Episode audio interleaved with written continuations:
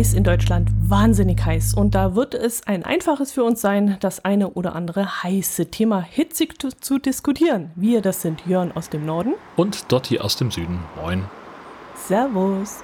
Äh, stimmt's überhaupt? Ist bei dir auch so heiß wie bei uns? Es ist höllisch heiß und es ist so heiß, dass ich heute nicht ohne offenes Fenster aufnehmen kann, ohne hier zu schmelzen. Deswegen äh, gibt es heute bei mir Nebengeräusche und damit es die auch richtig gibt, habe ich gleich noch ein Atmo-Mikrofon ins Fenster gestellt, damit wir die oh, auch. Du bist so gut zu uns. Ja, soll ja auch jeder mitbekommen, wie es hier auf der Straße klingt vorm Haus. Ja, bei euch auf dem Land. Naja, Land. Hm. Hm? Schon, schon ja die Kreisstadt von Nordfriesland. Ne? Also es ist jetzt hm. nicht so, dass hier gar nichts los ist. Stimmt, und ihr seid ja auch im Zentrum, äh, dank der Kirche, oder? Ja, ja, ja, an der Hauptstraße. Okay. Ja. Also ich bin auf dem Land, ich kann bloß mein Fenster nicht aufmachen, weil wir gerade unser Haus streichen lassen und da hängt jetzt vorm Fenster eine Folie, damit das Fenster nicht verkleckert wird und äh, da kommt dann sowieso keine Luft rein oder raus oder sonst irgendwas. Hm. Und ja, und dann ist auch noch draußen viel Lärm und ich hab's zugelassen. Ich habe mal auch kein Atmo-Mikro. Naja, das ist ja, wenn das über das normale äh, Sprechmikrofon kommt, dann ist es ja manchmal ein bisschen vielleicht abgehackt oder man hört dann doch einen Schnitt oder so und so habe ich dann das ein bisschen smoother einfach. Mm. Wenn ich schon hier teure Mikrofontechnik rumstehen habe, dann will ich sie auch benutzen. Das ist ja auch immer das ich sage ja immer, wenn du dir irgendwelchen Kram anschaffst und es ist vollkommen egal, ob das ein teures Mikrofon ist oder ein super Lautsprecher, ein neuer Computer oder irgendwie, was weiß ich, ein Wohnwagen oder Klamotten oder weiß der Geier. Wenn du dir was gönnst, ist wichtig der Preis pro Benutzung. So, wenn etwas 100 Euro kostet und du weißt von vornherein, ich benutze es mindestens 100 Mal dieses Jahr, dann finde ich, lohnt sich die Anschaffung. Ja,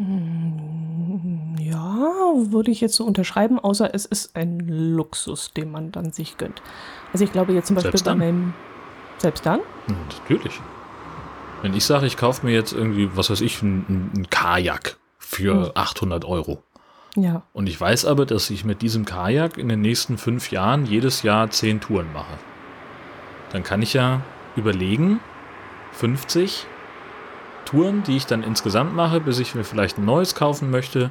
Und dann habe ich also 80 durch 50 zu teilen und dann bin ich irgendwie bei 4 Euro pro Benutzung und dann bin ich sozusagen günstiger als das, was ich beim Kanuverleih bezahlen würde und dann hat sich's gelohnt. Zack, bumm, Ja, aber das hat ja nichts mit Luxus zu tun. Das Luxus das ist, kein ist Luxus. zum Beispiel, nö, ein, ein Kajak zu kaufen ist doch kein Luxus.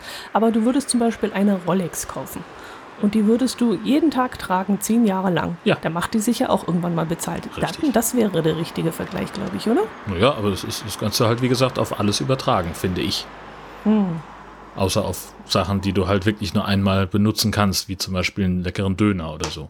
Ja, aber wie nennst du das dann, wenn man sich etwas kauft, was man nicht so häufig nutzt? Ist das dann Luxus?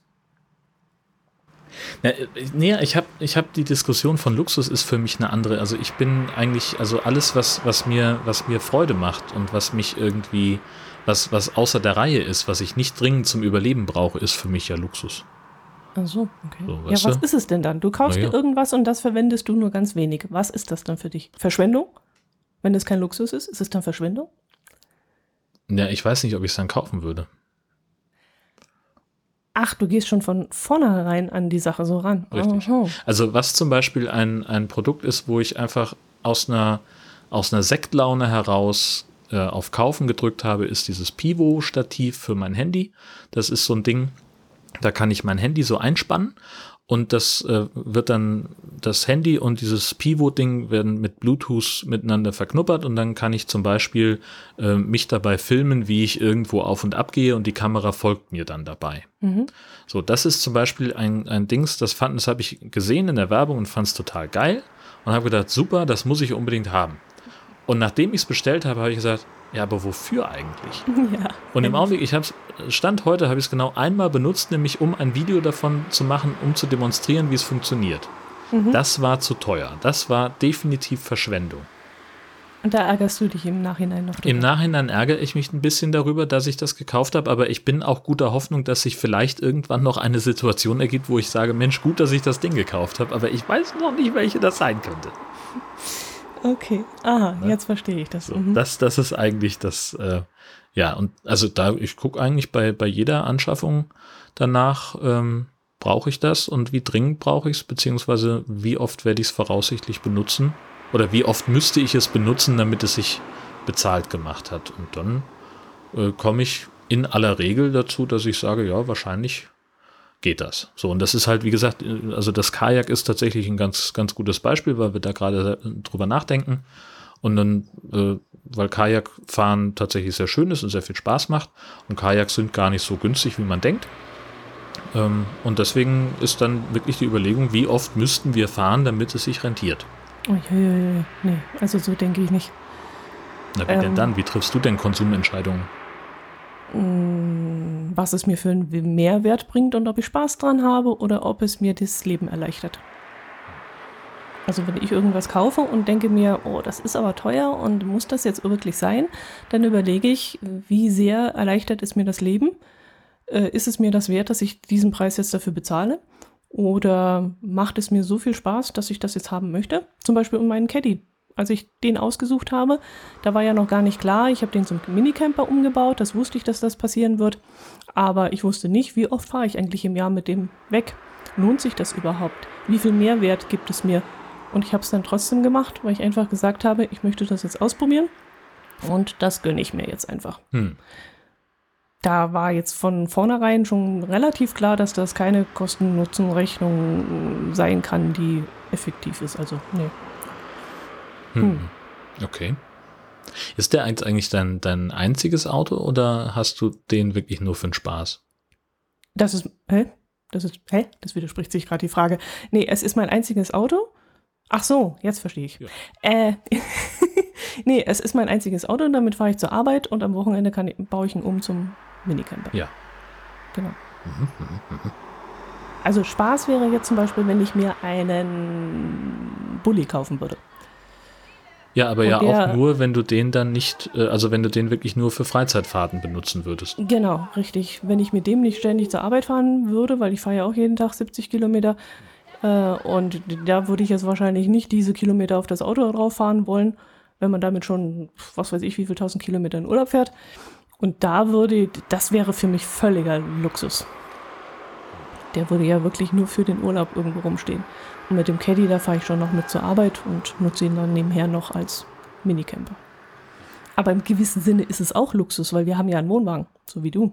Ja, ja. Und äh, könnte ich ja rein theoretisch ein ganz normales Auto haben und mit dem Wohnwagen irgendwo hinfahren, aber das traue ich mir eben alleine nicht zu. Mhm. Und deswegen den Minicamper. Und da war auch kurz eine Überlegung, soll ich das so machen? Äh, Mache ich das überhaupt? Fällt mir dann plötzlich nach drei, vier Mal ein, dass es mir gar keinen Spaß macht oder irgendwas, ich damit nicht zurechtkomme. Und da war auch so eine Hürde, aber die Hürde war einfach, bam, die mache ich jetzt aus dem Bauch raus, fertig, zack. Tja, finde ich gut. Ich frage mich immer nur, warum, also, ähm, warum traust du dir das nicht zu alleine mit dem Wohnwagen? Also äh, hängt es irgendwie am, am, am Hinstellen, am, am irgendwo hinschieben oder, oder was ist da das, das Problem? Also rein Interesse halt halber. Am, am technischen, damit mit dem umzugehen. Ähm, ja, das ganze Technische von, keine Ahnung, von Dinger runter, äh, nach, die, die Stützen runterlassen bis Strom anschließen, bis wir haben, wenn wir zusammenfahren, dann habe ich meinen Aufgabenbereich, den ich dann tätige und mein Herz allerliebster macht den anderen Bereich. Und diesen anderen Bereich zu übernehmen, wo ich so ungeübt bin und das selber machen müsste und wo auch körperliche Anstrengung dahinter steckt und auch das fahrerische Können. Ich traue mir durchaus zu, den mal über die Autobahn oder Landstraßen zu fahren, aber irgendwo in einen engen Campingplatz hineinzufahren mit schmalen Straßen und so, Sträßchen das traue ich mir dann nicht unbedingt zu. Und wenn dann irgendwie was mit Kraftaufwand kommt, dass irgendwo was hakt und nicht richtig zu drehen oder zu kurbeln ist oder irgendwas und ich würde daran scheitern, das wäre mir, mir dann schon wieder zu viel Stress, dass ich mir dann jemanden suchen müsste, einen Nachbarn oder so. Können Sie mir mal helfen? Hm. Das geht nicht richtig. So. Verstehe. Also das wäre nichts für mich, ne. Ja. Wobei, also, also das meiste davon ist ja, ist ja eigentlich eine Übungssache. Immer nur Übungssache. Also das habe ich jetzt auch. Gerade so Strom anschließen ist jetzt zum Beispiel ja relativ. Ja, das ist jetzt zum Beispiel auch meine Aufgabe, also das, das mache ich auch. Aber halt so andere Sachen. Man teilt sich ja wirklich auf, das wird ja, ja bei euch ja, auch ja. so sein, so eingespieltes Team, der eine macht das, der andere das. Und Aber da wir ist können beides. Das ist immer, also klar, jeder hat so, so die Sachen, die, die ihm mehr liegen, in Anführungszeichen. Aber das, das sind fließende Übergänge und ähm, wenn meine Frau daneben steht, wenn ich gerade, keine Ahnung, den, was weiß ich, den Gaskasten einräumen, weil ich gerade noch das Abwasser weggebracht hat, dann selbstverständlich dreht sie dann die Kurbeln hoch, äh, die, die, die Stützen hoch. Ja, solche Sachen mache ich auch, aber zum Beispiel, ich muss den Gaskasten aufmachen, dann klemmt das Schloss, dann we- weiß ich damit nichts umzugehen. Dann rufe ich meinen Herz allerliebsten und sage, du, hier stimmt irgendwas nicht. Und dann muss der daran rütteln und machen und tun, damit das Ding aufgeht. Dann holt er die Gasflasche raus, aber dann ist das Fahrrad, der Fahrradständer im Weg. Dann muss er den erstmal wegklappen, dann sind da zwei Fahrräder drauf, die mir zu schwer wären. Dann würde ich da auch schon wieder passen müssen und sagen müssen, mach du mal.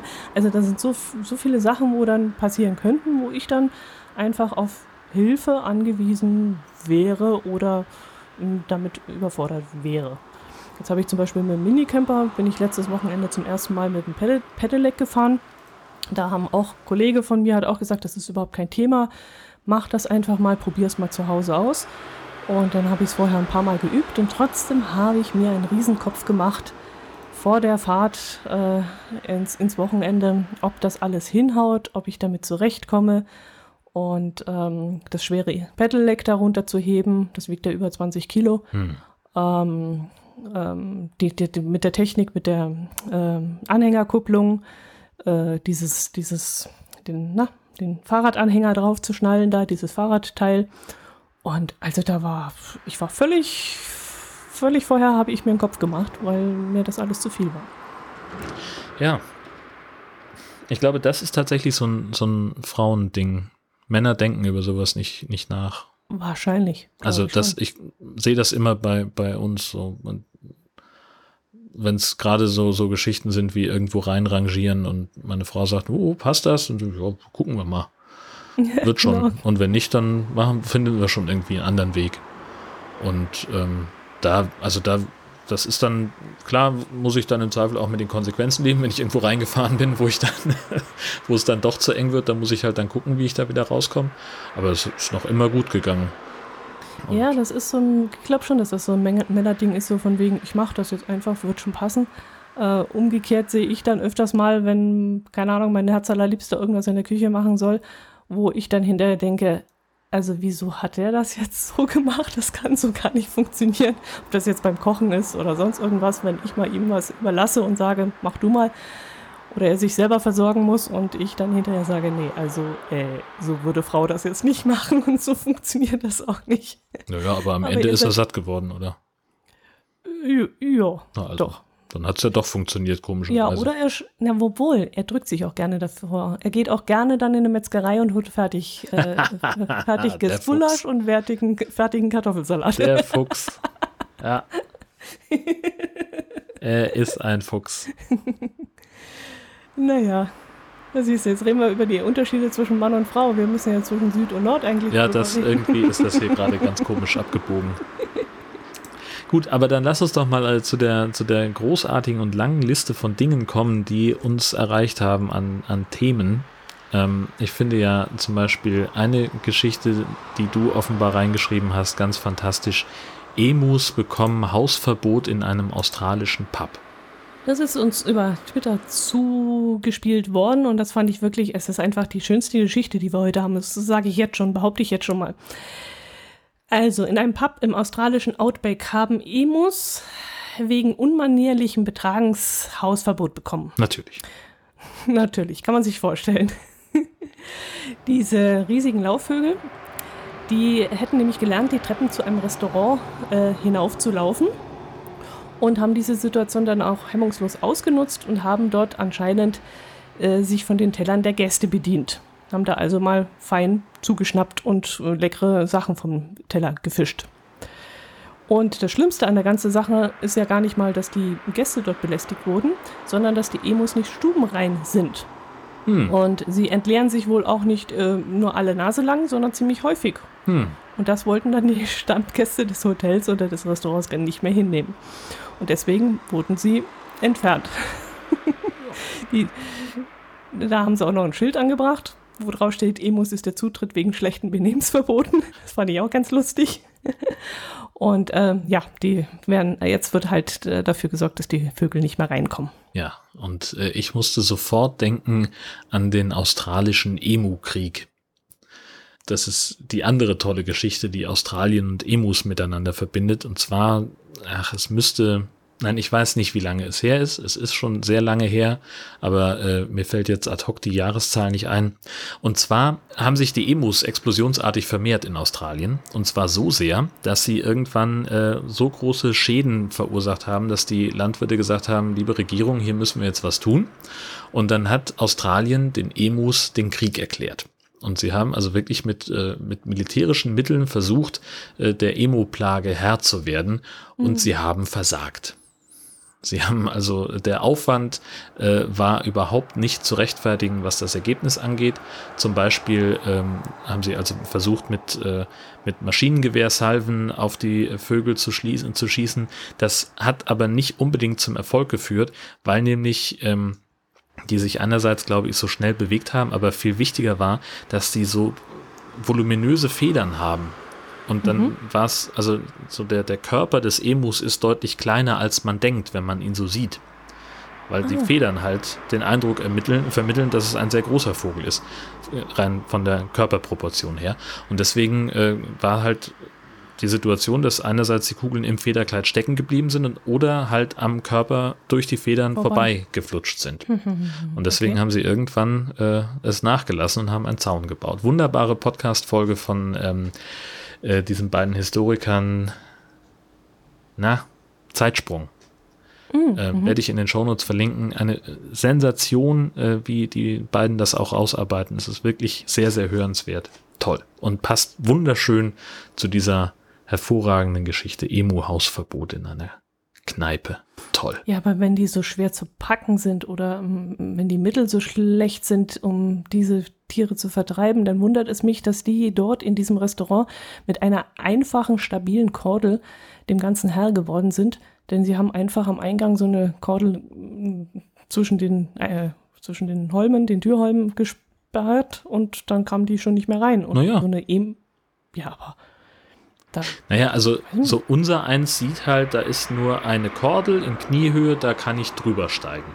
Und so ein Emo ist. So ein Emo ist halt zu so doof dafür. Der sieht halt nur, oh Scheiße, Kordel in einer Höhe. Äh, der, also der kann halt nicht, vielleicht nicht so gut balancieren oder kann eben diesen Ausfallschritt nicht so gut machen, wie es notwendig wäre. Und äh, entsprechend kommt er über die Kordel dann nicht drüber, je nachdem in welcher Höhe die natürlich gespannt ist. Hm. Ja, dann haben die Besitzer von dem Restaurant mehr Glück als Verstand gehabt, dass das Vieh das nicht weiß. Oder die werden sich das vielleicht ganz genau überlegt haben. Sie hatten ja offenbar genug Zeit, wenn da so viele Emus immer in dem Pub waren. Und eine Drehtür einbauen oder so? Naja, gut, das wäre vielleicht finanziell ein bisschen zu teuer gewesen. Da ist so eine Kordel dann doch einfacher. Das stimmt. Hm. Oder sie hätten so ein, so ein Kuhgitter äh, gemacht, wie bei uns hier im Allgäu wo, sie, wo die Tiere nicht drüber gehen oder so ein, so ein Gatter, wo man auf und zu schwingen kann. Aber ist da, also das, das, ach so, so ein Gatter, ja, richtig. Also ich kenne ja diese Schafgitter, die, da mhm. ist dann halt kein Tor, sondern ist einfach im Boden mhm. eingelassen, so ein Gitter, äh, wo mhm. die nicht drüber gehen. Und das, das wäre ja, da hat ja der Emu einfach zu große Füße. Der würde ja da gar nicht einsinken äh, zwischen den Rohren. Man müsste dann so breite Abstände machen, dass man auch als Mensch da schon ein Problem mit hätte. Mhm. Und, und er fürchtet würde. sich auch vor diesem Gitter so sehr, dass er da nicht drüber geht, weil ihm das unheimlich ist. Das kann natürlich sein. Manche Hunde gehen ja auch nicht auf irgendwelche wackeligen oder komischen Sachen. Also. Hm. Tja. Ja, man weiß es nicht. Man weiß es nicht. Ich möchte auch keine Emos beim Mittagessen haben. Niemand möchte das. ich habe heute, ähm, bevor wir angefangen haben aufzunehmen, übrigens unseren Briefkasten geleert. Und ähm, es, wir hatten Post von der. Ich weiß, was kommt. von der Ordnungswidrigkeitenstelle des Polizeipräsidiums Rostock. Und sag mal, hast, ich habe das Foto getwittert, was sie von unserem Auto gemacht haben. Ist, also, ich habe noch nie ein so wunderschönes Foto von, von unserem Auto bekommen. Hast du es gesehen? Jetzt, oder? Nee, ich habe es nicht gesehen. Ah, warte, dann schicke ich dir gerade mal den Link. Mhm. Ähm, denn es ist wirklich toll. Von eurem Auto komplett? Naja, also dachte, meine Frau ist ja, pass auf, meine Frau ist geblitzt mhm. worden Und äh, sie war unterwegs äh, Richtung Berlin und in einer Baustelle in der Nähe von Rostock, da wurde sie geblitzt. Es gibt also auf dem, auf dem Anhörungsbogen sind drei Fotos drauf. Einmal eins von ihrem Gesicht, einmal von direkt eine Großaufnahme vom Nummernschild und dann einmal das gesamte Auto. Und es ist halt so, so ein perfektes Foto. Du hast halt so einen dramatischen Himmel, der auch einen Großteil des Bildes einnimmt. Unten links in der Ecke ist das Auto zu sehen und, und durch die Lichtstimmung eben auch relativ schön, finde ich, in Szene gesetzt. Also das ist ein, ein Foto, wo ich sagen würde, das kann man so als, als Verkaufsanzeige benutzen. Und hat nur 10 Euro gekostet. Ja, bitte. haben wir jetzt ein Titelfoto oder haben wir keins? Meinetwegen. Kannst du das gerne nehmen. Oh, wirklich schön. Ja. So mit dem Wolkenhimmel in, im Hintergrund und so. Ne? Und CinemaScope, habe ich mir auch sagen lassen, ist ja äh, vom Format her, also ganz fantastisch. Und deine Frau ist nur nicht zu erkennen. Ja, auf diesem Bild nicht, aber es gibt, wie gesagt, ja noch zwei weitere. Eine Großaufnahme vom Kennzeichen und dann, äh, und okay. das fand ich aber witzig, ein, das Foto von ihr ist im Profil. Also sie haben dann zweimal fotografiert. Offenbar, als so sie dann näher dran war. Achso, machen die die Fotos hintereinander weg? Ich dachte jetzt vielleicht, so. ähm, einmal mit aus vier verschiedenen Winkeln im gleichen Moment. Ja. Naja, also hm. das, das, also kann natürlich sein, dass ihre Kam dass die zweite Kamera fürs Fahrerbild, dass die ein bisschen abgesetzt stand. Das wäre natürlich möglich. Aber so vom Winkel her ist das, das ist halt wirklich direkt von der Seite im 90-Grad-Winkel Toll. Naja. Äh, mhm. Aber das wollte ich ja eigentlich überhaupt gar nicht erzählen, sondern ich wollte galant überleiten zu einem Artikel, den uns äh, mutmaßlicher der Westkirchen-Andi zur Verfügung gestellt hat, denn er stammt wieder aus der Glocke. Deiner Lieblingszeitung. Die Frakturenglocke. Genau. Ja, im ostwestfälischen Lübbecke ist ein Autofahrer zweimal von der Polizei geblitzt worden und das innerhalb von sechs Minuten. Nicht schlecht. Beim ersten Mal fuhr er in eine Ortschaft hinein äh, mit 72 km/h statt erlaubter 5, äh, 50. Und dann muss er wohl umgedreht sein und nochmal durchgefahren sein. Hm, ja, warum eigentlich? Darüber können wir gleich diskutieren. Und da ist er dann aber immerhin OH 106 statt erlaubter 50 km/h. Natürlich. Das ist natürlich jetzt heftig. Also er wird wohl mit einem zweimonatigen Fahrverbot rechnen müssen und 280 Euro Geldbuße heißt es da in dem Bericht. Und ja, jetzt können wir uns überlegen, warum der nochmal umgedreht ist. Wollte der gucken, ob da tatsächlich ein Blitzer stand oder hatte er irgendwas vergessen, ist zurückgefahren? Ich glaube das eher.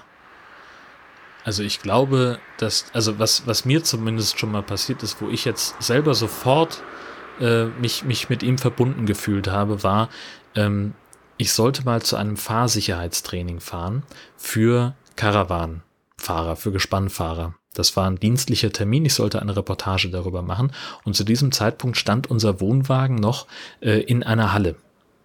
Und ich war ein bisschen spät dran und war schon 500 Meter gefahren, bis mir aufgefallen ist, du hast den Wohnwagenschlüssel vergessen. Also habe ich wieder umgedreht und bin zurück und dann musste ich mich natürlich richtig beeilen, dass ich noch pünktlich äh, bei meinem Termin ankam. An der Wohnwagenhalle habe ich dann äh, gemerkt, dass ich auch den Hallenschlüssel vergessen habe, aber da war es schon zu spät und da musste ich dann vor Ort improvisieren. Das ging aber alles. Ähm, aber das wäre genau so eine Situation gewesen. Man dreht nochmal um, weil man doch einen Schlüssel vergessen hat und fährt dann nochmal los, fährt dann natürlich muss sich dann ein bisschen noch mehr beeilen als ohnehin schon. Mhm, und zack, mhm. bum, bonjour, hast du zwei Fotos zum Preis von zwei. Hm, naja. Hm, hm. War schon auf dem Hinweg nicht aufmerksam, hat das rote Aufleuchten nicht gesehen. Genau. Fährt nochmal durch, aber 100, über 100 km/h, das ist schon. Uh, uh, ja, ja, ja, und formal, also er hat ja wegen eines anderen Vergehens seinen Führerschein erst kurz zuvor zurückbekommen. Also es ist jetzt, da kann man dann schon fast von Vorsatz okay. ausgehen beim zu schnell ja. fahren. Okay, dem kann man nicht mehr helfen. Nee, leider nein, leider gar nicht. Das, also, nee, wirklich nicht. Äh, warte, wir hatten noch ein Autothema. Ach, genau, richtig. Das wollte ich, das finde ich so fantastisch.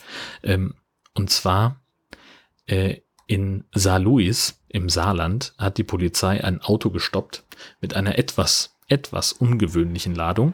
Und zwar, wenn ich es richtig sehe, ein französisches Fabrikat, äh, hängt hinten ziemlich in den Stoßdämpfern und das ist auch kein Wunder, denn in, aus dem Schiebedach äh, dieses, ähm, äh, genau, Peugeot Partner. Das ist so ein, so ein Kastenwagen. Ähm, ja, wahrscheinlich so ähnlich wie dein Minicamper vom Format mhm. her, würde ich sagen. Und da guckt oben eine Palme raus. Und gar keine kleine.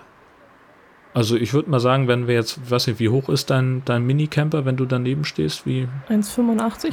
So, und dann, also wenn wir mal davon ausgehen, dass der vielleicht ungefähr dieselbe Höhe hat, dann mhm, ist die Palme aber noch locker zweieinhalb Mal so hoch. Oder? Locker.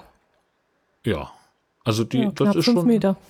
ein ziemlicher Kavenzmann. Er hat die auch gut gesichert. Ein Seil führt zur Anhängerkupplung, zwei weitere spannen das Ding an den Dachgepäckträgern ab. Also er hat sich da durchaus Gedanken gemacht, würde ich sagen. Aber ist natürlich trotzdem komplett illegal, äh, denn die zulässige Sandfahrzeughöhe von 4,20 Meter wurde durch die Palme deutlich überschritten. Und weil er keine Ausnahmegenehmigung vorlegen konnte, musste er für die Weiterfahrt die pflanzliche Ladung anderweitig transportieren, schreibt die Polizeiinspektion Saarlouis, nämlich durch das Herbeiführen eines größeren Lieferwagens, in dem die Palme nun liegend verstaut wurde. Wie zum Geier kommt man auf so eine Idee, mal ganz ehrlich. Also, als ich jetzt gerade so das Bild betrachtet habe, ich glaubte zuerst an ein an eine Fotomontage.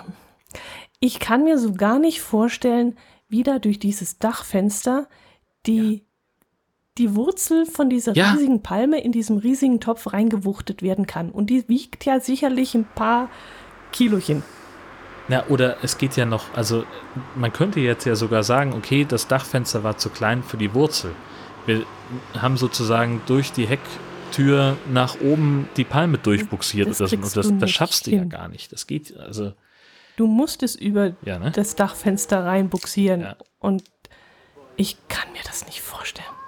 Da haben wir halt wieder genau die Situation, was war das hier mit dem, ähm, mit dem, da hatten wir doch damals äh, dieses Klohäuschen, was sie von einem Campingplatz zum anderen transportiert haben oder von der, von der Baufirma zum Campingplatz mhm. transportieren wollten. Ne, das ist ja dann beim Transport kaputt gegangen. Und da habe ich ja auch schon gesagt, da waren mehrere Leute dran beteiligt, dass zu initiieren, diesen Transport. Also, weil der hat diese Palme da ja nicht alleine reinbekommen. Das ist ja, glaube ich, auch unstrittig. Ach so, meinst du ja, muss ja hier irgendjemand von diesem Center da, von diesem. Keiner in dieser ganzen Kette hat gesagt, Freundchen. Äh, geht nicht. Das ist ein bisschen arg hoch, was du davor hast. Naja, wenn er dann ganz entspannt sagt, äh, passt schon, das kriegen wir schon irgendwie dahin. Das Sind ja nur Thema. 600 Meter bis nach Hause? Hm. Ja, genau. Das kriegen wir schon hin.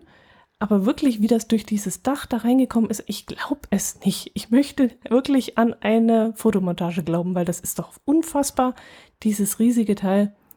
Aber genau aus dem Grund habe ich die originale Fotodatei von der Polizeiinspektion Saarlouis verlinkt. Ähm, es ist, es, also, ja, wenn die jetzt keine Beweismittel manipuliert haben, dann ist es genau das. Stimmt. Dann ist es Stimmt. genau das, was wir da sehen kann man ja nicht anzweifeln. Aber das ist wirklich so unfassbar. Das ist, äh, es ist, es ist unglaublich. Tja. Schön. Alle verrückt. Okay. Ja. Doch noch ein sehr schöner Beitrag. Es konkurriert schon sehr mit dem Emo. Das muss ich schon ja, sagen. Ja, ja. Wir haben noch, also, da kommt auch noch ein bisschen was. Okay, gut. Denn was kommt als nächstes? ebenfalls, wenn ich es richtig verstanden habe, von Westkirchen Andi, ähm, kommt ein Sattelschlepperfahrer, der mit einem Windradflügel eine Woche lang festgesessen hat. Ähm, und zwar, äh, ja, ist halt, ja, der hat einen, einen Schwertransport, einen Sondertransport, äh, hat einen Flügel von einem Windrad äh, transportiert. Äh, belgische äh, äh, Transportfirma, die das gemacht hat. Das ist nichts Ungewöhnliches, das passiert andauernd. Und ähm, mit diesem 60 Meter langen Windradflügel musste er aber dummerweise eine Woche lang in der Autobahnausfahrt stehen bleiben, äh, weil er nämlich, äh, also der hat die Kurve unterschätzt oder hat die falsche Ausfahrt gewählt. Jedenfalls war sie zu eng. Warte mal, der Fahrer einer belgischen Speditionsfirma ist durch eine enge Kurve gefahren und hatte danach gewendet, damit er wieder auf die richtige Route kommen kann. An dem Moment. Genau. Ah. Ich habe nämlich da auch jetzt gehakt. Ich habe es auch nicht ganz verstanden. Doch, doch, der ist runtergefahren. Eine Ausfahrt zu früh. Hat das dann gemerkt, hat gewendet und wollte wieder auf die Autobahn Ach rauf. so. Das darf er aber nicht ohne Genehmigung. Ach so, dann ist es ja überhaupt gar, also dann ist es ja fast keine Geschichte. Also das ist ja, dann, dann, Lieber Andi, das ist keine Geschichte von naja, mir. nee, also das, ach, das, das ist ja völlig klar. Also der darf ja nur Wieso? da längs fahren, wo er auch eine Genehmigung hat. Ja, aber da war er doch sowieso gerade runtergefahren. Dann kann er Ja, doch auch und wieder das auf die ist halt Straße scheiße. raus und Nee, eben nicht. Warum nicht? Weil er dann die genehmigte Strecke ver verlassen hat. Also so in dem Moment, wo er von der Straße abbiegt, dann ist er von seiner genehmigten Strecke runtergefahren, dann fährt er sozusagen illegal und dann darf er nicht wieder auf diese Autobahn drauffahren. weil Hm, ja, nämlich, das kommt dann noch dazu, weil nämlich er aus irgendeinem Grund rückwärts auf die Autobahn geführt werden muss. Oh, Und das muss okay. erneut genehmigt werden und vor allem muss das natürlich auch entsprechend vorbereitet sein, dass die Autobahn an der Stelle das auch hergibt. Ähm, aber grundsätzlich, dass, dass Windradflügel mal stecken bleiben in Autobahnausfahrten, ist übrigens nichts Ungewöhnliches. Die Dauer ist halt beeindruckend. Ne? Also der stand jetzt halt eine Woche da.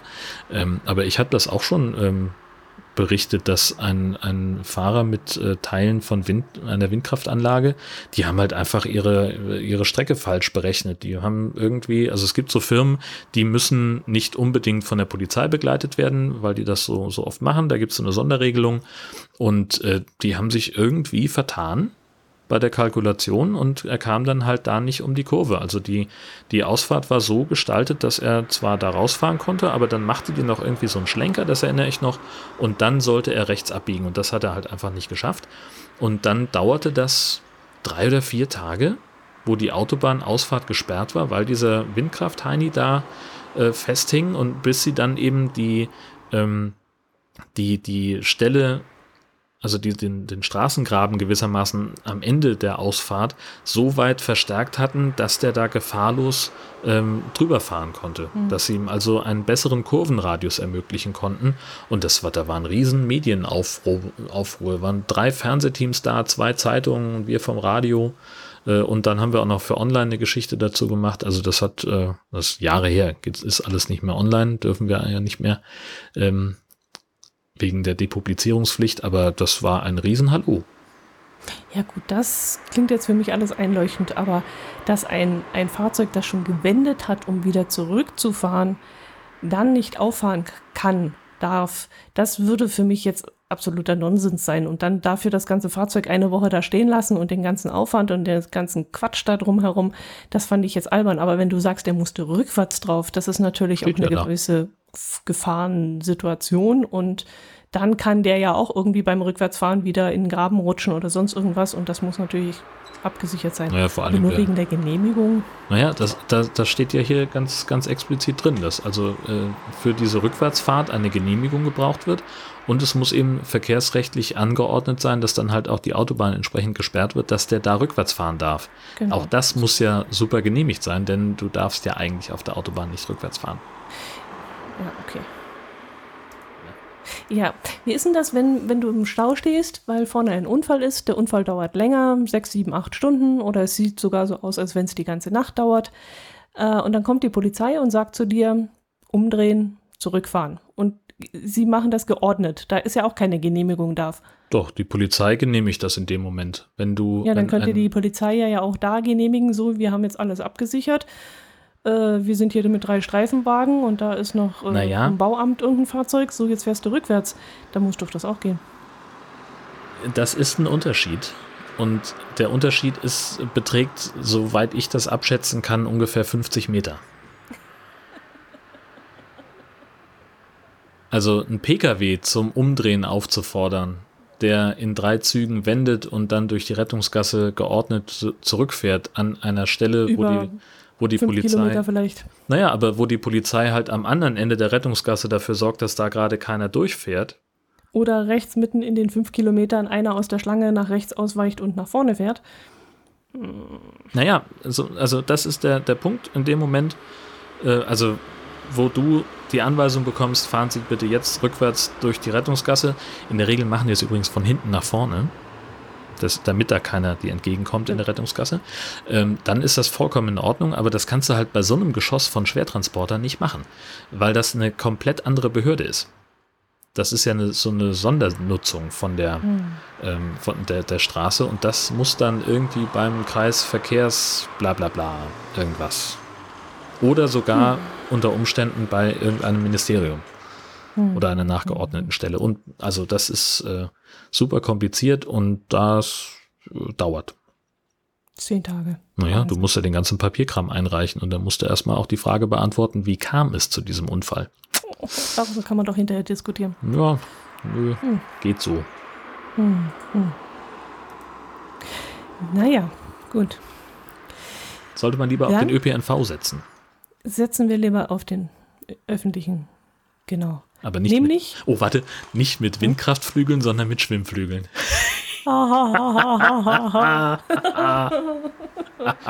Applaus, Applaus. Ja, Applaus, danke schön. er ist gerechtfertigt. Ah, fantastisch.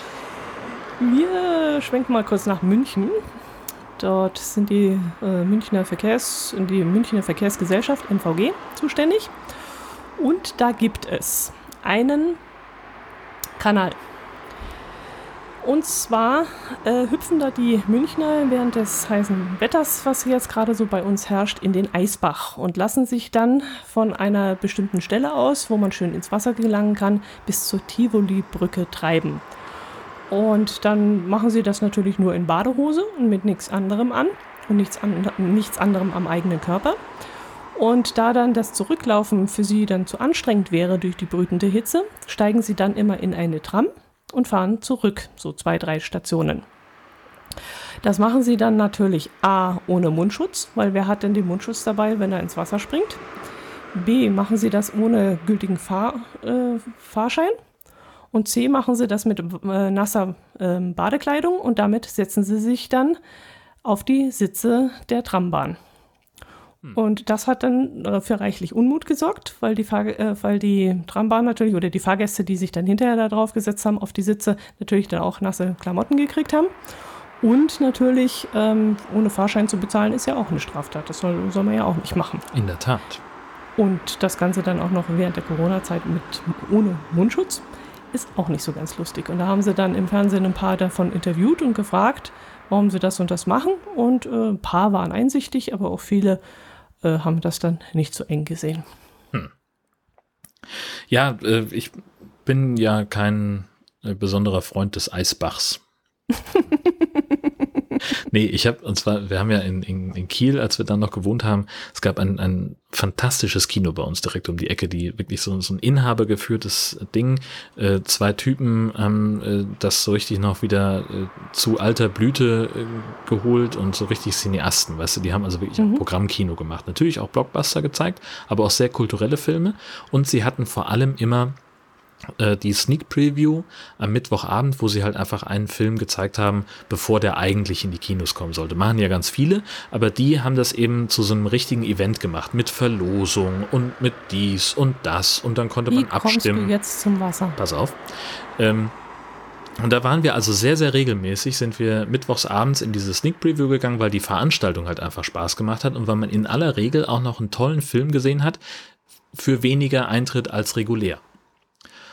Das erkauft man sich aber dadurch, dass man eben einen Film sieht, der einem vielleicht nicht unbedingt gefällt. Und an einem Abend sahen wir halt einen Dokumentarfilm über Surfer im Eisbach von München die nämlich äh, an einer bestimmten Stelle im Eisbach gibt es irgendwie so ein Wehr oder irgendwas und da ist so eine stehende Welle, die ist immer mhm. da und da kann man super drauf surfen. Und das machen die Leute da schon seit 100 Jahren und irgendeiner ist dann auch mal, das erzählen sie ganz äh, lachend und kichernd in dem Film, dass einer äh, sich äh, äh, eine, einen Blaumann angezogen hat und hat sich so ein gelbes Blinklicht aufs Auto getan und dann hat er kurzerhand die Straße abgesperrt und den Fluss irgendwie abgeriegelt und hat dann da irgendwas in den, äh, auf den Grund des Flusses installiert, dass diese Welle noch besser wird, dass man da noch besser drauf surfen kann und alle dachten, weil er das so selbstbewusst gemacht hat, das ist eine Maßnahme von der Stadt und vielen Dank dafür. Ähm, das war aber halt einer von diesen Eisbach-Surfern. Und dieser Film, der war so unglaublich langweilig. Wenn du jetzt nicht zufällig Eisbach-Surfer bist oder aus München kommst, dann sitzt du im Kino und bist da irgendwie zwei Stunden, guckst du auf diese Leinwand und denkst dir so, was ist denn hier eigentlich bitteschön der Punkt? Was macht ihr denn da und weswegen? So, äh, äh, äh. Ja, aber es muss doch ein einschneidendes Erlebnis gewesen sein, wenn du das ein, heute noch ein weißt. traumatisches möchte ich hinzufügen und seitdem äh, vor allen Dingen das Geile ist, ich habe dann Jahre später habe ich einem Kollegen erzählt, dass ich mal einen unglaublich langweiligen Film gesehen habe und äh, da ging es um Surfer in München und der gleich ja am Eisbach super geil stellt sich raus, der hat halt irgendwie fünf, sechs, sieben, acht Jahre in München gelebt und war halt da in diesem, das war sofort dann Lokalkolorit und er hat sich gefreut wie ein Schneekönig und ich sitze da und denke mir so was, Eisbach so ganz im Ernst, Freunde. Brauche ich nicht. Und entsprechend brauche ich auch diese Menschen da nicht, die aus dem Eisbach ausgerechnet auch noch in die Tram steigen und alles vollkleckern. Also der, der, ja, Eisbach und die, die, die ihn nutzen, sind offenbar dazu geeignet, anderen Menschen das Leben schwer zu machen. Ob den Kinoabend oder die Fahrt in der Tram. Also, ich kenne ja den Kommt's. Film nicht. Der kann ja durchaus langweilig gewesen sein. Das kommt ja auch immer auf den Regisseur und Produzenten an und so. Und auf den Zuschauer wollen wir ehrlich sein. Das wollte ich jetzt so genau nicht sagen, unbedingt. Aber der Eisbach und die Surfer dort, die sind echt geil. Das macht richtig Naja. Laune, doch da mal zuzuschauen. Also, wenn ihr wieder mal in den Süden kommt, dann fahren wir nach München. Und dann gehen wir dorthin. Es gibt mehrere Stellen, wo man da surfen kann. Und das ist echt eine geile Sache. Das ist so meditativ und so herrlich. Du kannst dich da hinstellen und den Jungs da und Mädels da zuschauen, wie, da, wie die auf dieser Welle reiten, wie sie dann irgendwann auch ins Wasser plumpsen und dann wieder an Land gehen und wieder versuchen, da aufzusteigen. Es ist wirklich irre interessant. Und wirklich eins der Highlights von, von München. Muss man gesehen haben. Aber also ich habe den ja jetzt schon zwei Stunden dabei zugeguckt. Reicht das Ja, nicht? Nein, live ist noch viel schöner. Ja. Wenn du da das Rauschen hörst, wenn du diese, diese Frische da spürst von der, von der Luft. Es, es war streng genommen kein Stummfilm. Also ich habe es durchaus Rauschen gehört im Kino. Es war sehr beruhigend. Ich bin dabei eingeschlafen. Live von den Farbe, bitteschön. Es ist ja auch was anderes, als wenn ich jetzt das Meerrauschen sehe im Fernsehen und auf dem, dort irgendwo die Kamera auf dem Deich steht und mir das Meer zeigt. Also wenn ich wirklich auf dem Deich stehe und die salzige Luft rieche und den Wind spüre und das Rauschen des Meeres live höre, ist ja auch was ganz anderes.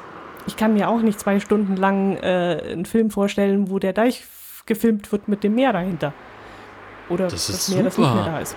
Ja, Das ist total geil. Und wenn man sich dann vorstellt, dass man da ist, ist es total meditativ so. Das ist echt ein Highlight an der Nordseeküste, musst du- der Deich. das ist auch ein Highlight, aber Ja. du musst es live erleben. hm. Du musst dort sein und das angucken. mhm. Ja, also nee, echt nicht. Abgemacht. Wenn ihr irgendwann mal wieder hier unten seid, gehen wir zum Eisbach. Ich weiß nicht genau. Kriegst auch ein Eis. Ich will aber einen Döner. du kriegst auch einen Döner. Geil. Döner. Oder ein Salami-Eis beim verrückten Eisverkäufer. Gott. ja, das machen wir. Hinterher zum verrückten Eisverkäufer und ein Salami-Eis essen. Mhm. Naja. Während aber dort im Eisbach so äh, rumgeplanscht wird, ist ja andernorts Wasserknappheit. Hast du es gelesen? Nein, habe ich nicht. Im Kreis. Gütersloh ausgerechnet. Mhm. ähm, wird das Wasser knapp wegen der Hitze und weil es so wenig regnet. Äh, deswegen ist das Freibad dort schon bis auf weiteres äh, geschlossen und der Bürgermeister hat dazu aufgerufen, Wasser zu sparen. Das heißt, man darf keine privaten Pools mehr auffüllen und man darf auch keine Blumen gießen oder Rasen sprengen, zumindest nicht mit Trinkwasser. Okay. Und äh, denn sonst könnte nämlich, es ist so, es geht so weit, dass dann die öffentliche Wasserversorgung ausfallen könnte, wenn man zu viel Wasser entnimmt. Jo, erinnert mich so ein bisschen an 2018, oder? Da war das ja gang, gang und gäbe im Sommer. Ja? Mhm. Ich kann nicht Aber mehr so auf der. Pfanne. Nee, hast du nicht mehr? Nö. Das war doch dieser extrem heiße Sommer. Und da haben sie doch erst in, ich glaube, in NRW damit angefangen. Und das hat sich ja dann durch fast ganz Deutschland gezogen, dass man äh, Wasser begrenzt hat und dass dann in vielen Städten äh, verboten wurde, die Blumen zu gießen. Ach, Donnerwetter. Kannst du das nicht mehr dran erinnern? Das war doch extrem. Vielleicht war es bei uns nicht. Das kann natürlich sein. Aber bei uns war es auch nicht, aber ich habe davon gehört gehabt. Hm. Weil wir ja hier Gott sei Dank in den Bergen noch relativ viel Regen haben und Wasser. Tja, Also von dem her. Hm. Wir hatten sogar jetzt vor letzte, letzte, letzte Woche oder vor zehn Tagen hatten wir ja hier sogar Hochwasser. Echt? Ja, bei uns war, ist der Lech und die Iller und so sind übergetreten, weil es so viel geregnet hatte innerhalb von drei Tagen oder vier Tagen, dass wir zu viel Wasser hier hatten. Ach. Hm? Krass. Cool. Also, was das nicht alles gibt, du. Jo, was es auch noch so gibt, ist folgendes. Ähm, passiert in, jetzt muss ich selber gucken, bei uns hier im Allgäu, und zwar in einem Landschaftsschutzgebiet in der Nähe vom Forgensee. Da hat sich eine Gruppe von jungen Frauen in einem Auto befindend in ein Sumpfgebiet gewagt, beziehungsweise ist dort stecken geblieben. Hm. Nach Angaben der Polizei hat die Fahrerin ihrem Navigationsgerät mehr getraut als ihren eigenen Sinnen. Sie sollen dabei nämlich sämtliche Verbotsschilder ignoriert haben. Und die Füssener Wasserschutzpolizei hat dann die Gru Gruppe bei einer routinemäßigen Streife entdeckt. Und äh, die Frauen sollen inzwischen aber ähm, vom Wege abgekommen sein und äh, haben sich dort in einer feuchten Wiese festgefahren und haben äh, dann einen, Rettungs, äh, einen, Rettungs-, einen Abschleppdienst gerufen und mussten dort wieder rausgezogen werden. Aber dadurch, dass sie von der Polizei entdeckt wurden, erwartet die Fahrerin jetzt nun eine Anzeige nach dem Landschaftsschutzgebiet und muss die Bergungskosten tragen. So steht das in dem Bericht. Mhm. Ich finde diesen Bericht sehr, sehr spannend. Also erstmal eine Anzeige nach dem Landschaftsschutzgebiet da fehlt, glaube ich, noch Gesetz hinten dran. Aber äh, schön finde ich den Satz, die fünf Frauen sollen aufgeregt um den Wagen herumgestanden sein. Das ist, also, das, das ist so. Hm? Das ist falsch. Ach so, es ist, ist für mich so nichtssagend, so als wenn es nicht in diesen Bericht gehört. Na, also, ist ja nicht relevant. Na, äh, erstmal ist es also, ja auch relevant. Na, mein Gott, also die, das war halt die Wahrnehmung der Wasserschutzpolizei. Insofern, ja, kann man schon sagen. Aber ich weiß halt nicht, wie steht man denn aufgeregt herum? Das ist schon mal Punkt eins. Und dann, sie sollen herumgestanden sein, ist halt auch von Grammatik her falsch. Man, sie sollen herumgestanden haben, wäre richtig gewesen, aber was weiß ich schon über Sprache. Oh, da kenne ich aber auch so einen Satz. Äh, wir sind. Wir sind gegangen? Nee, wir sind. Ach, ich komme nicht mehr drauf. Verflixt und zugenäht. Vielleicht fällt es mir noch ein. Das, das wird auch öfters so gesprochen und ich, ich bin immer dann irritiert und sage, da gehört ein Haben hin. Ach, verflixt, ich komme nicht mehr drauf. Okay, gut. Wie würdest du denn den Satz geschrieben haben? Die fünf Frauen sollen aufgeregt um den Wagen herumgestanden haben ist schon mal mhm. Punkt eins. Mhm, aber, aber man kann halt auch nicht aufgeregt rumstehen, finde ich.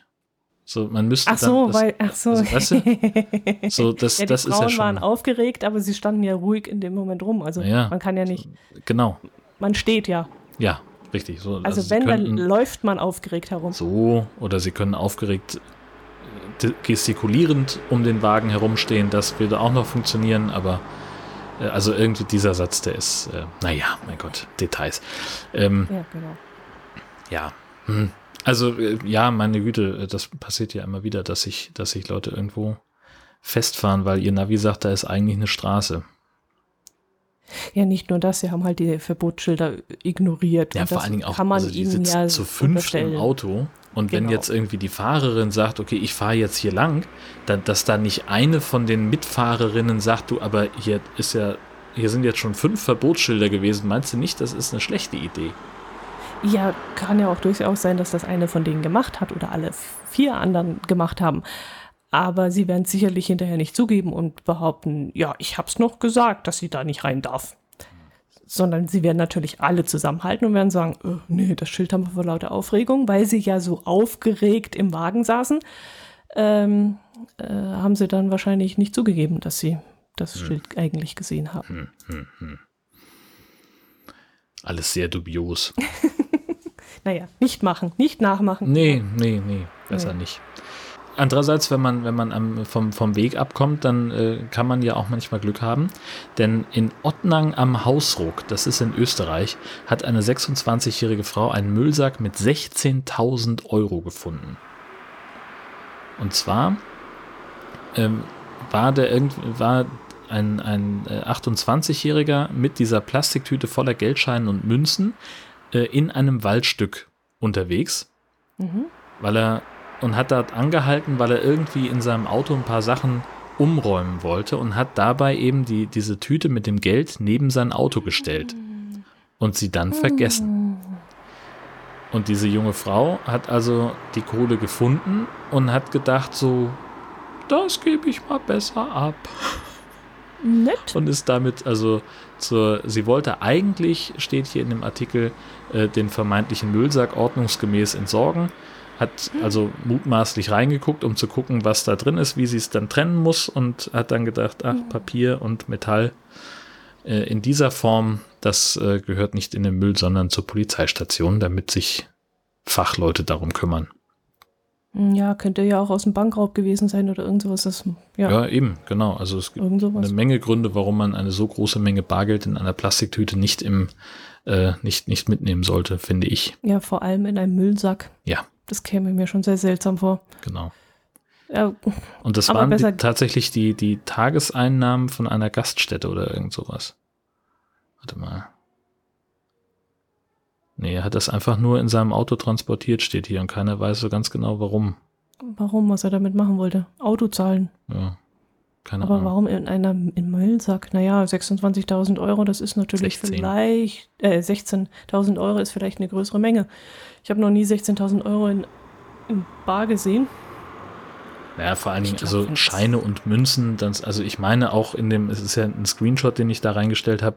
Ich muss dann nochmal nach dem Link gucken. Ich glaube, es waren Tageseinnahmen von der Gaststätte oder so. Mhm, mh. Aber dann ist ja auch die Frage, Weißt du, wenn du da so durch so ein Waldstück fährst und sagst, ich muss hier ein paar Sachen umräumen und stellst diese Tüte neben dein Auto. Meinst du nicht, dass der vielleicht noch ein paar andere Tüten dahingestellt haben könnte? Weil er irgendwie eigentlich weniger umräumen, sondern mehr entsorgen wollte. Und hat dann die eine wichtige Tüte dabei vergessen. Ja, Geht aus dem Artikel nicht hervor. Ich äh, rate jetzt wild. Ja, aber die müssten dann, je, die müssten doch dann dort gefunden worden sein. Naja, also es geht ja so aus dem Nebensatz hervor, die ehrliche Finderin, die den vermeintlichen Müllsack ordnungsgemäß hatte entsorgen wollen, brachte das Geld zur Polizei. Also sie hat halt den da liegen sehen, hat gedacht, ah, hier hat irgend so ein Idiot seinen Müll abgelegt. Da steht ja aber nicht, ob es nur die eine Tüte war, die da liegen geblieben ist, oder ob da noch zwei oder drei andere dabei waren.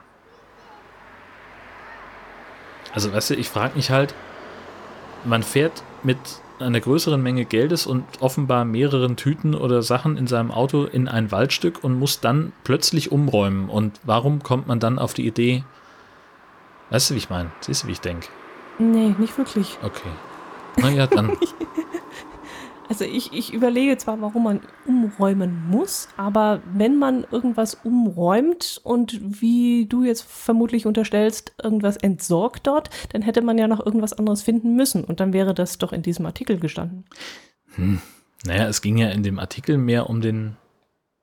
Um ja, den aber dann kann man doch den Müll nicht äh, unter den Tisch fallen lassen. Dann müsste man ja schreiben, wurden neben einem Müllsack mit 16.000 Euro auch noch diverse Müllsäcke gefunden, die mit Unrat befüllt waren. Naja. Aber das steht da nicht. Ja, steht da nicht. Deswegen, ich sage ja, ich mutmaße so ein bisschen vor mich hin, wie das wohl gekommen sein mag. Man hm. weiß es nicht. Stell dir mal vor, ich fahre, ich fahre mit meinem alten Auto zu einem Autohändler, nehme 16.000 Euro mit, weil ich beim Autohändler ein neues Auto kaufen möchte. Mhm. Ich habe die Winterreifen mit eingepackt und äh, irgendwelche Felgen noch und äh, Fahrradanhänger oder irgendwelche solche Sachen noch drin und die scheppern mir da hinten durcheinander und ich merke, oh, da muss ich umräumen. Ich bleibe also irgendwo, biege von der Straße ab, fahre in einen Waldweg rein und baue erstmal alles um. Da geht mir der Müllsack mit den 16.000 Euro im Weg um und ich stelle sie neben das Auto am Reifen. Dann habe ich alles umgeräumt, mache die Klappe zu, steige ins Auto und fahre weg. Hm. Nein, auch nicht gut? Ja, also ich kann es mir halt nicht vorstellen. Wir kommen hier nicht weiter. Weil, also wenn ich ein, also erstmal allein die, die Tatsache, dass das Geld in einem Müllsack in einer Plastiktüte ist, das hm. kann ich mir grundsätzlich schon nicht vorstellen. Ich hätte da eine Menge andere Ideen, wie ich so eine große Summe Geld transportieren wollen würde. Ähm, aber das sei mal dahingestellt. Dann hätte ich ja aber genau diese Tüte, die wäre ja irgendwo vorne bei mir im Fußraum des Beifahrers oder sonst irgendwo. Also die wäre ja nicht hinten bei irgendwelchem anderen Kram, nee, der mich vielleicht nervt. Also äh, ich, ich, kann mir nicht vorstellen, dass man, dass man so gedankenverloren sein kann, dass man sagt, na, die Tüte, die lege ich mal zur Seite und dann hörst du es vielleicht noch klimpern, wenn du die auf den Waldboden stellst, weil die Münzen da irgendwie drin rum durcheinander fallen. Was weiß ich. Ja, es, es aber gerade wenn ich Müll entsorgen möchte im Wald und ich habe diesen ganzen Kram drin im Auto, dann würde ich doch gerade deshalb die Tüte mit dem vielen Geld auch vorne im Fußraum behalten und nicht irgendwo hinten reinstecken. Naja, oder die Mülltüte mit dem Geld sah genauso aus wie die Mülltüte mit den Küchenabfällen. Und die Mülltüte mit dem, was weiß ich, was er noch dabei hatte. Haarteilen, keine Ahnung. Dann wäre der Bericht aber nicht sehr detailliert, weil dann käme es ja darauf auch an. Naja, nicht zwingend. Wenn man, wenn, wenn, wenn die Geschichte ist, äh, die, die ehrliche Finderin bringt eine größere Menge Geldes zur Post, das würde ja erstmal reichen, das ja für so einen kleinen Spaltenartikel. Mhm, mhm, genau. Mhm, mhm. Man weiß es ja. nicht. Ja, den haben wir wieder kürzen müssen. Es war bloß Vielleicht. wieder ein Einspalter, also haben ich? sie den Müll rausgestrichen mhm, und ja, okay. So. Gut. Naja. Lass uns nach Hamburg fahren. Nach Hamburg? Und zwar nach Hamburg. Was und zwar nach Hamburg-Langenhorn. Dort befand sich ein Verkehrsschild und zwar mh, mm, ein Schild, kennst du dieses dreieckige, wo zwei Kinder abgebildet sind und unten drunter ein weißes Schild äh, Schule oder mhm, sowas? Mhm, ja. Und das war unter einem Baum gestanden und das war von diesem Baum so versifft und, und eingedreckt, dass sich ein Anwohner gedacht hat, hm, das kann man kaum noch sehen, das ist aber ein wichtiges Verkehrsschild, das sollte man nicht übersehen, also gehe ich doch da mal hin und putze dieses Verkehrsschild. Dann ist er hingegangen, hat das Verkehrsschild mit Seifenwasser und einem Schwamm sauber gemacht. Das hat wieder geblitzt und geblinkt wie, also wie neu.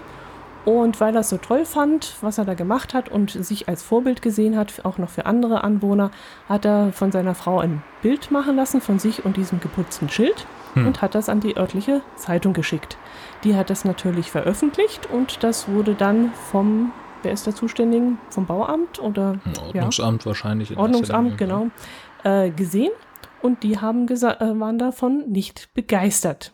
Die haben nämlich gesagt, da kann so viel falsch laufen, das sollen doch die, bitte die Anwohner nicht machen und dieses, äh, diese Schilder reinigen. Mhm. Denn Grund, Gründe wurden genannt. Sie können, also die, die Leute, die die Schilder reinigen, können sich in Gefahr bringen. Es könnte zu Verkehrsunfällen kommen. Ähm, die Schilder könnten beschädigt werden, weil die nämlich so eine retro-reflektierende Schicht haben. Und wenn man da mit irgendwas scharfkantigem rangeht oder so, verkratzt man die Schilder. Was ich in dem Zusammenhang wieder völliger Nonsens fand, denn wenn Schilder schmutzig sind, werden die abgebaut und nicht etwa gereinigt, weil das zu unwirtschaftlich ist, sondern sie werden weggeschmissen. Und dann frage ich mich, wieso kann man dann nicht einfach mal wenn man jetzt dort gerade neben dem Schild wohnt, einfach mal einen Schwamm in der Hand nehmen und versuchen, das Schild einfach nur zu reinigen und nichts anderes. Wenn es hinterher kaputt ist, dann ist es ja sowieso kaputt. Es wird ja sowieso weggeschmissen. Also das ist dann, das ist so eine Hamburger Besonderheit dann, das kann ich sagen. Also hier in Husum werden regelmäßig die Verkehrsschilder von Mitarbeitern des Bauhofs gereinigt. Echt? Die fahren hier einmal im Jahr durch die ganze Stadt und machen die Schilder sauber. Also nicht, Wie machen nicht, sie das? Ja, die haben so wie so ein Mob oder was und dann so, gehen die halt aha. hoch und ja, ja, natürlich. Also Aber weiß ich nicht, ob sie jetzt, also äh, die werden wahrscheinlich nicht einmal im Jahr jedes Schild polieren, sondern die fahren halt rum und gucken, welches Schild ist denn diesmal besonders schmutzig und machen dann das sauber. Aber das haben wir hier äh, gerade letzte Woche oder sowas, war hier wieder eine, so eine Kolonne unterwegs. Da waren die zu zweit und dann gucken sie, fahren ran mit dem Wagen und haben dann so, wie so ein Bodenwischdings da und wenn es ganz hartnäckig ist, dann steigt er auf die Leiter und hat einen Schwamm dabei. Ich habe noch nie jemanden Schilder putzen sehen. Echt, ich habe mich auch immer gefragt, was damit passiert. Aber ich habe das noch nie gesehen, dass da jemand äh, irgendwie mit einer Maschine vorbeigeht und da mal wie so eine Waschanlage mal einmal drüber geht oder so. Wie zum Beispiel auch die, ähm, na, wie heißen die Fahrbahnbegrenzungen an der Straßenrand? Diese Leitplanken Leitpfosten. Da gibt es ja, ja, richtige, ja genau, oh, Leitpfosten, genau. Da gibt es ja auch so Maschinen, wo sie dann ranfahren, einmal hoch, einmal runter Ja, und sauber so machen Bürsten, und auch die, genau. genau. und auch die Leitplanken einmal rüberwischen. Und ich habe aber noch nie gesehen, dass man das auch mit Schildern machen kann und deswegen war das für mich jetzt äh, Bestürzung. Habe ich, hab ich so richtig so, ah, jetzt weiß ich, was mit den Dingern passiert, wenn sie schmutzig sind. Ach, bei euch fahren welche durch. Cool. Ja. Also das, ich würde es auch total bescheuert finden, die wegzuschmeißen. Was soll das denn? Das Ja, doch aber Quatsch. offensichtlich. Also Ja, ja. in dem Bericht, der da von Extra 3 oder was ist denn das für ein Ja, ja. genau gezeigt wird, da wurde das so genannt. Tja. Verrückte Welt. So ist das. Verrückter geht's nur zu am Strand von Schönhagen in Schleswig-Holstein. Denn dort hatten die Badegäste einen ungewöhnlichen Besucher, nämlich ein Wildschwein.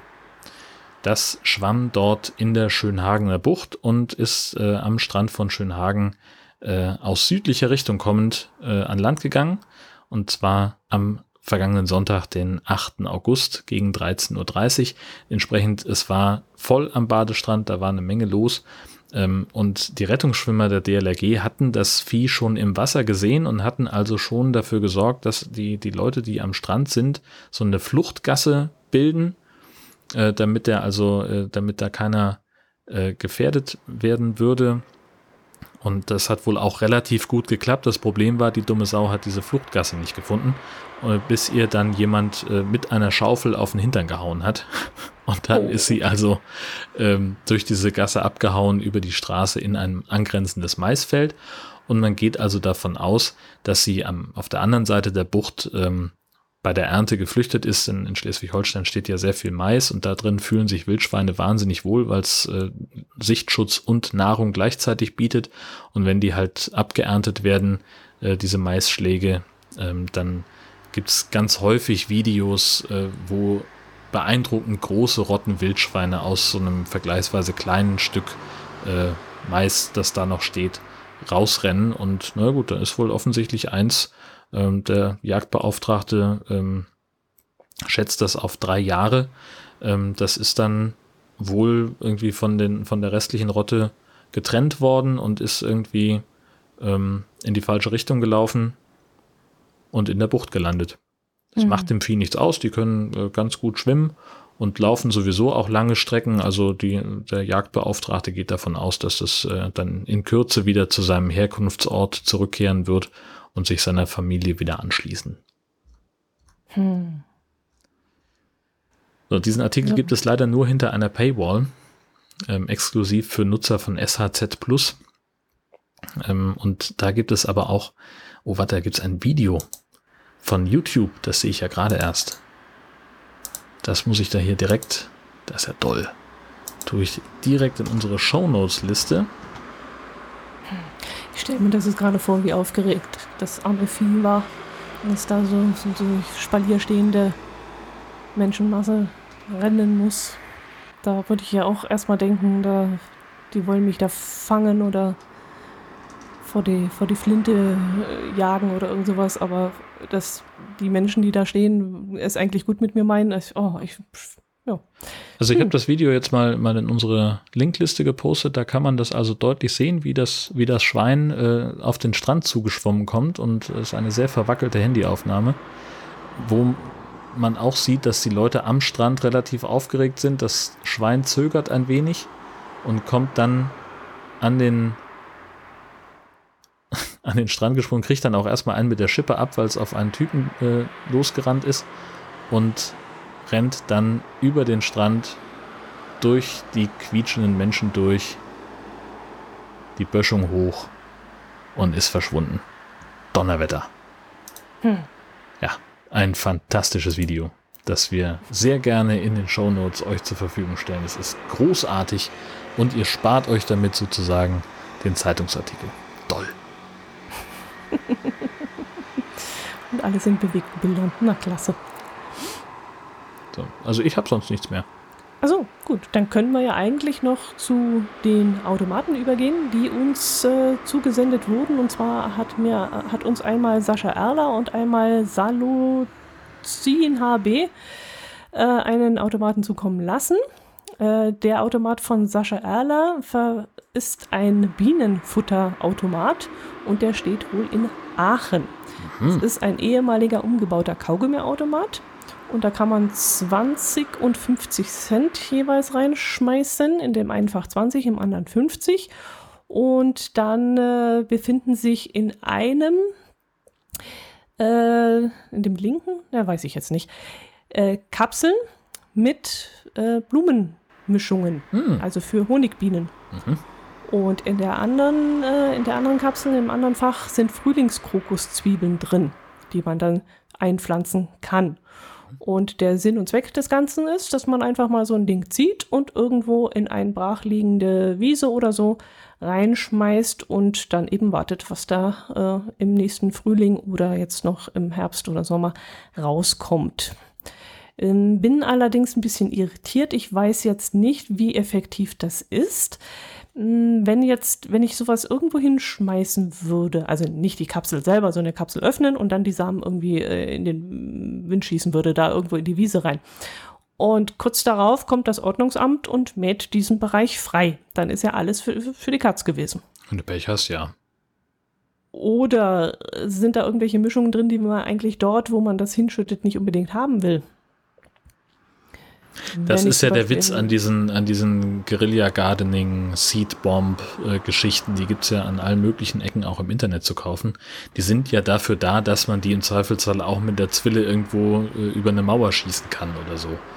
Ähm, und dass die dann da aufplatzen und die Samen verteilen und man dann halt einfach darauf hofft, dass die schon irgendwie Wurzeln schlagen werden. Ich hab, ich finde das auch irgendwie so ein bisschen schräg, ähm, und kann mir auch nicht vorstellen, dass das wirklich äh, zum Erfolg führt, aber es kommt ja im Zweifelsfall immer auf den Versuch an. Ähm, und vielleicht gibt es ja in irgendeiner Stadt so eine Ecke, wo einfach so ein bisschen Fläche ist, wo man mal versuchen kann, was anzusehen. Wo sich vielleicht keiner drum kümmert. So ein alter Parkplatz oder irgendwas. Ja, sowas vielleicht, aber was weiß ich, so eine Verkehrsinsel oder so, das ist ja nicht besonders ja intelligent. Erstens werden sie gepflegt und zweitens können sie ja dann, wenn da irgendwelche hochwachsenden Pflanzen wachsen, ähm, auch zur Gefahr werden. Also das würde ich jetzt auch nicht unbedingt machen. Oder ich schmeiße es irgendwo hin, wo nebenan äh, ein Mann seinen englischen Rasen hat. Und, und wenn das Zeug dann darüber weht. Da kommt gar nichts hoch, das ist ja völlig klar, der mäht das so weg.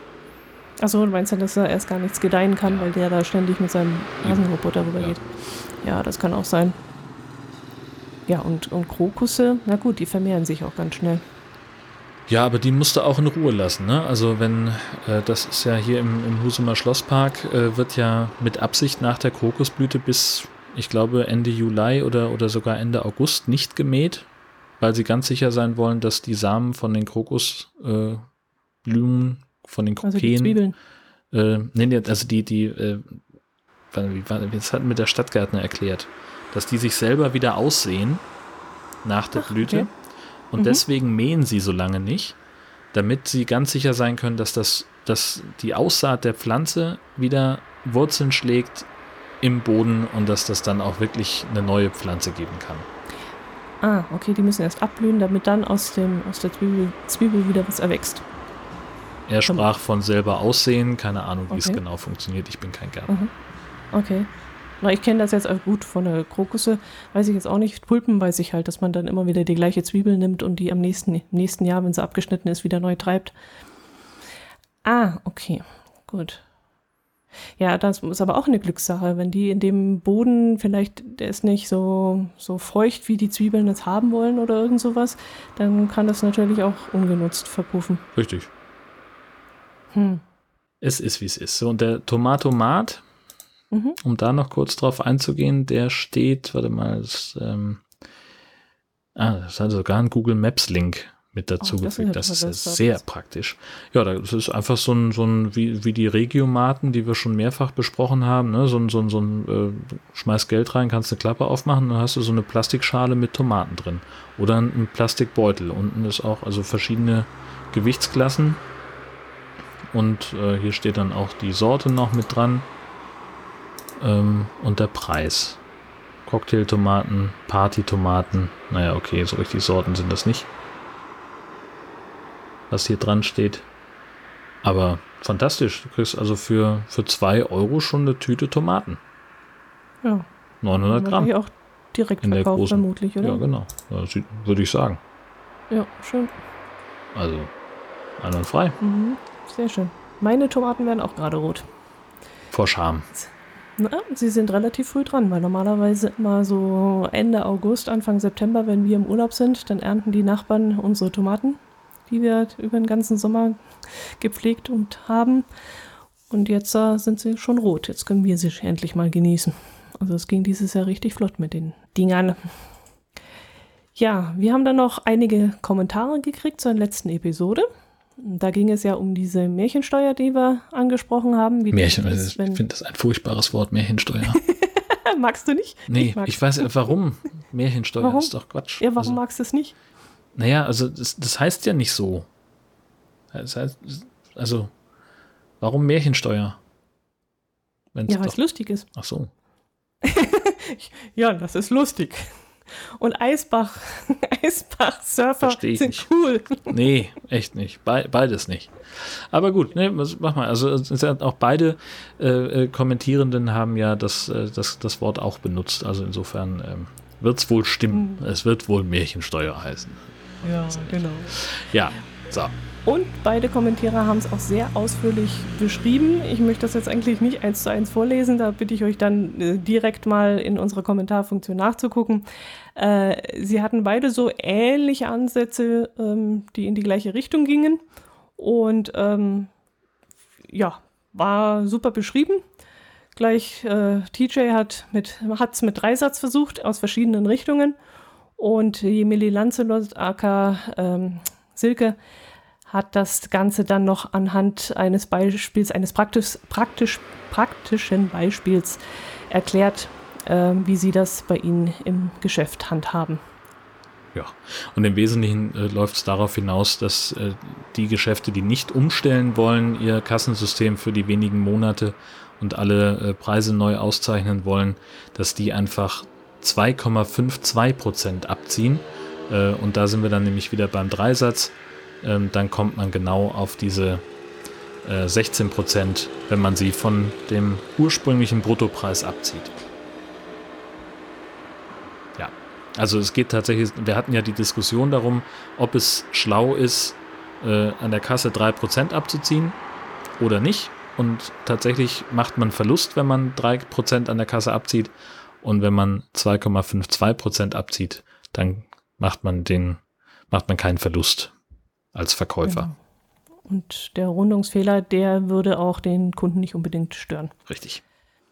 Genau, und dann hatte Ja. Dirk noch geschrieben, ähm, da hatte ich ja erzählt von dem Fall, wo der Landrat eine Berufsschule in ein Behelfskrankenhaus äh, umwandeln wollte.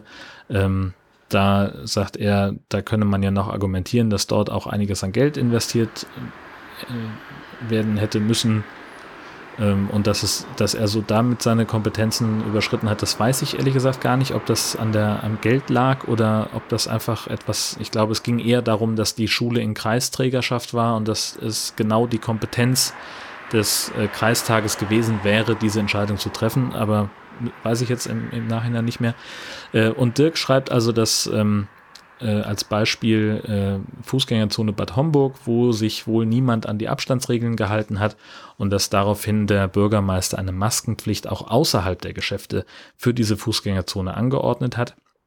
Und dass selbst diese Anordnung wieder zurückgenommen werden musste, weil die Stadtverordnetenversammlung nicht einbezogen worden war und auch hier die Kompetenzüberschreitung nicht akzeptierte.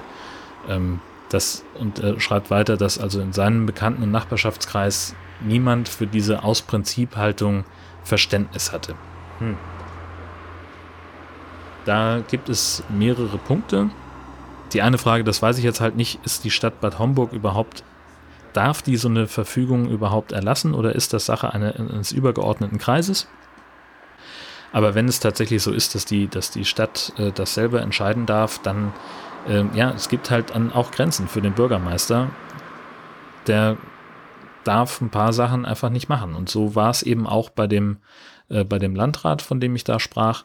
Ähm, der hat da auch eingesehen, dass er seine Kompetenz überschritten hat und hat das auch zurückgenommen und hat das eben auch äh, prüfen lassen. Nee, Quatsch, es war sogar schon, es war ja danach. Richtig, das war noch so ein Ding. Es war ja am Anfang von der Corona-Pandemie und er hat das halt deswegen im, im Schnellverfahren gemacht, weil man sich gerade nicht treffen konnte, um das zu entscheiden. Und als sie äh, sich dann wieder treffen konnten, war die ganze Geschichte sowieso vom Tisch. Äh, aber er hat dann im Nachgang das prüfen lassen und hat ein Disziplinarverfahren gegen sich selbst eingeleitet.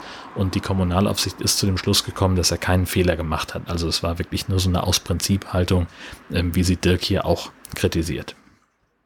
Hatte ich das, glaube ich, habe ich wahrscheinlich auch damals schon erzählt. Ich hm, weiß Kommt es nicht mehr. Neu vor, aber gut. Na dann. So.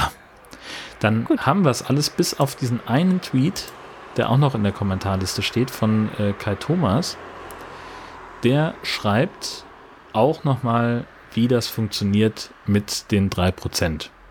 Und er hat das auf dem, auf dem ähm, Kassenzettel, äh, auf, dem, auf dem Stück Papier ausgerechnet, wie es richtig wäre. Und er kommt aber auf die Summe von 2,92437 Prozent. So, und mhm. da könnt ihr jetzt in den Kommentaren euch streiten, was da der richtige Rechenweg ist. Ich schnall's nicht. Ich sitze davor und denke mir, hä? Und dann bin ich so irritiert, dass ich doch lieber im Eisbach surfen wollen würde. Dann noch schlimmer jemandem dabei zugucken, wie er es macht. So nochmal nach. Nee, echt nicht. Nee, nee, nee, nee, nee. Okay, und das können wir dann das nächste Mal ausdiskutieren, nämlich im nächsten Monat am 15. um 12. Bis dahin. Tschüss. Servus.